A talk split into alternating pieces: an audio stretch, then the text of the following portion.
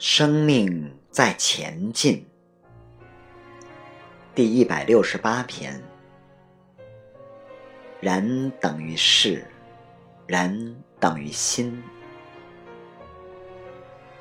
反过来，看过很多经典，他读过《金刚经》，读过《圣经》，读过中医，读过很多东西。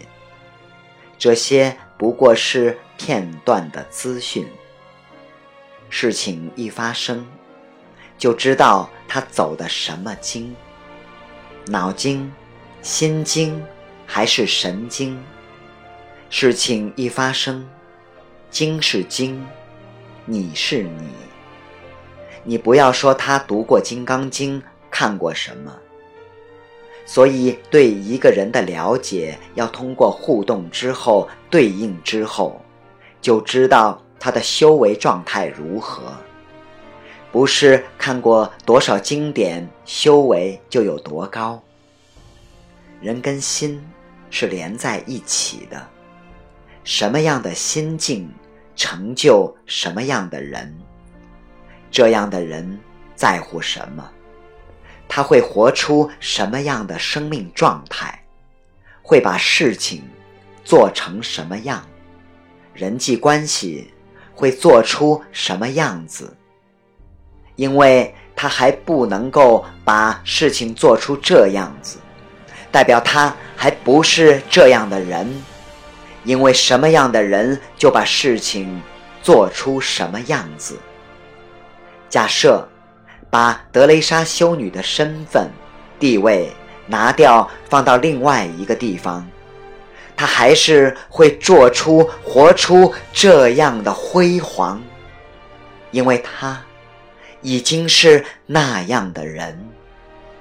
因为人等于事，人等于心，心要跟境合一，生命状态要跟外界的状态合一。人跟事是合一的，知行合一，内外一致。过去很多大师培养很多弟子后说：“你们读了这么多圣贤书，修了这么久的生命状态，出去开辟一个道场，什么样的人？”就开辟出什么样的道场，什么样格局的人，就把事业经营成什么样子；什么样格局、生命状态的人，就把人生经营成什么样子，就把家庭经营成什么样子。因为人等于事，所以说我的境界很高。我的心境很高，但是看看你所在乎的事情，你在乎的，就知道你的境界了。不然，你讲了很高的境界，但是天天跟小狗斗，跟这个也斗，讲的都是很高的境界，而接下来说怎样怎样。说长论短的，这个时候发现还没有成为。从他所在乎的，知道他的生命状态。如果他说我已经有佛的境界了，问他在乎什么？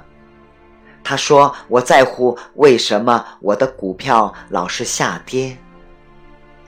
但你最想的成就是什么？我还想闯一番轰轰烈烈的事业，谈一场轰轰烈烈的恋爱。那么你说出来的佛境，都是你看书来的。从你所在意的，就知道你的境界。说出一口好菜，就是不会煮菜。我们可以慢慢去看，为什么？你懂得这么高的境界道理，为什么你还是在乎这些东西？你从事的是这些，从这里可以看到你的人，你的心境，从外界的发生你的一言一行、情绪都在反映你的此刻当下的生命状态。为什么我这么差？你只要了解，带着这份觉察，所以我的生命状态处在这个层次，我的生命地图只走到这里，那我可能还要提升。